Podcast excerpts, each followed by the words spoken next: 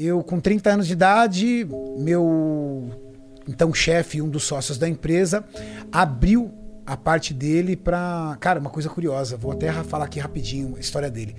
A gente tem que tomar cuidado com o que a gente pede. A história do meu antigo chefe é uma história assustadora.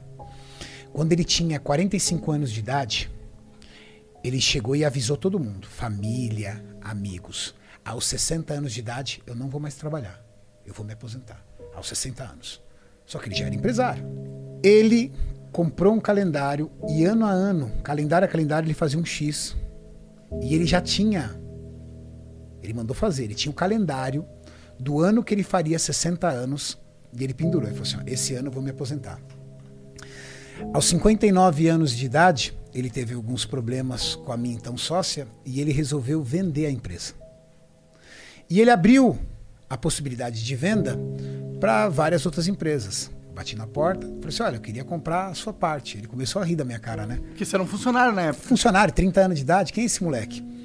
Só que eu já vinha, eu tinha outros negócios na parte de venda de suplemento, lojas, distribuidoras. Eu fui guardando dinheiro. Entendi, então isso. você já trabalhava nesse meio é, de fitness antes? Já. Meu primeiro. Minha primeira loja de suplementos eu tive muito jovem, eu tive em 1999. A sociedade, eu entrei em 2008. Então já tinha nove anos a minha primeira loja. Já tinha sete lojas de suplementos, tinha uma distribuidora. Caralho. Eu já tinha. Física, isso. essas coisas não? Física. Caralho. Tudo, tudo. Que foda. E aí eu entrei e falei assim: olha, quero comprar a sua parte. E ele deu risada. Você continuou trabalhando lá se você já tava ganhando dinheiro pra caralho? Você sabia que todo mundo me pergunta isso? curioso. Cara, se você tinha sete lojas de suplemento, uma distribuidora, por que você continuava na empresa? Eu juro para você, alguma coisa me dizia, continua ali, continua ali. Algo me dizia que eu não deveria sair dali. E todas as vezes que acontecia de eu pensar em sair alguma coisa, me falava, falava não, não, agora ainda não é a hora.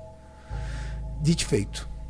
Eu comprei a parte dele em 2008 ele tinha 59 anos de idade. Entrei na sociedade. Peraí, como foi essa conversa? Tipo, ah, eu quero comprar. Cara, eu sei que eu tô trabalhando aqui. Ele, ele, ele não conhecia, pra... ele não sabia que você tinha um bilhão de loja, o caralho. Não, ele não sabia. E, e aí, como que foi conversa? A única coisa que ele sabia eu que eu tinha ser um uma carro... mosca A única coisa que ele é. sabia é que eu tinha um carro melhor do que eu ele. Ele falou assim, cara, será que esse cara me rouba? Porque o carro dele é melhor que o meu. É, faz sentido. É, eu tinha um carro melhor do que o dele, entendeu? Mas ele falava assim, pô, esse cara não deve me roubar, né? Ele é trabalha na. Eu era responsável técnico, né? Era químico responsável da empresa, né? Entendi. Que, que, tipo, ele, você era o responsável para provar todas as coisas químicas É, eu era o responsável técnico. Todo produto químico atrás vem lá. Químico responsável. Entendi. Eu era o químico responsável das linhas. Então é uma grande responsabilidade. É, é, eu tinha. Eu era, vamos dizer assim, dentro da escala eu era o segundo depois dos sócios. Ah, então não seria tão estranho você querer comprar também. A estranheza dele veio porque, teoricamente, ele sabia quanto eu ganhava. Entendi. Eu te pago. Entendi. Mas como assim? Como você ganhando X pode comprar isso? Uhum. Mas ele não sabia das minhas outras atividades. Então eu entrei e falei assim: olha, eu queria comprar a tua parte. É sério, ele deu risada. Ele falou assim: tá doido? Você não tem dinheiro para comprar a minha parte. Ele falou eu isso? não. Me fala, por favor, quanto você quer na parte.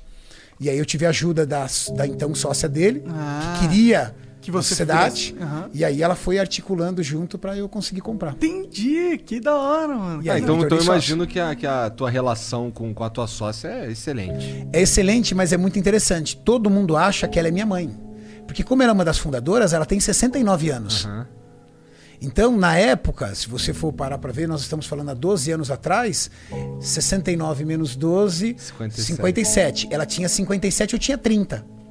Entendi. É bem a idade mãe. É, né? ela tem, um, ela tem um filho dois anos mais novo do que eu só.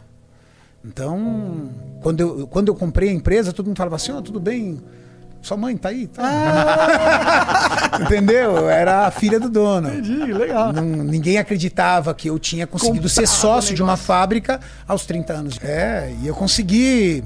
Uma fábrica de coisa. É, é, Indústria. Farmacêutica. E aí acontece que eu fui lá, comprei a parte da empresa, tudo tal, mas olha que curioso a questão do sócio que eu te falei.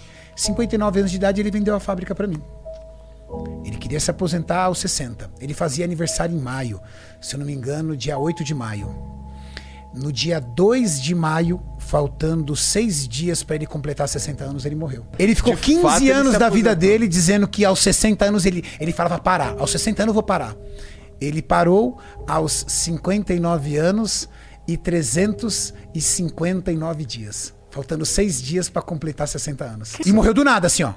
Nenhuma doença, nada. Morreu. Teve um ataque do coração e morreu. Costumo você dizer tá pra as pessoas o seguinte, corpo desistir. né? Presta atenção no que você pede. Tem gente que reclama tanto de algumas coisas que Deus vai lá e fala assim: é verdade, então deixa. Deus, o destino, alguma coisa, sei lá. Vai lá e tira do cara.